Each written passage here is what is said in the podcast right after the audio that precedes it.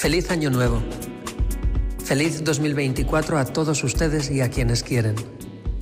Que el año que comienza llegue cargado de bendiciones.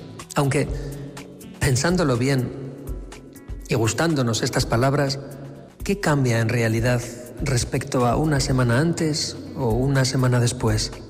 ¿Qué cambia respecto a cualquiera de los 365 días, a veces 366, que deberán transcurrir hasta que volvamos a dedicarnos estas hermosas palabras, que a veces, además, se corresponden con hermosos sentimientos. Cuando incluso la ciencia se cuestiona la linealidad del tiempo, ¿qué cambia el hecho de comenzar lo que, eso sí, físicamente parece tratarse de una órbita alrededor del Sol, de un nuevo viaje circular que dentro de un año Dios mediante, nos volverá a traer exactamente al mismo punto.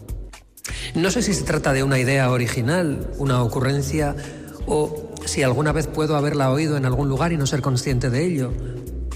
Puede ser que el hecho de que el viaje sea circular y nos traiga una y otra vez al mismo punto, pasando una y otra vez por los mismos puntos, puede ser que ese hecho tenga algo que ver con nuestra tendencia a repetir los mismos errores? Confiemos en que de repetir repitamos aciertos, los incrementemos, sobre todo en el corazón.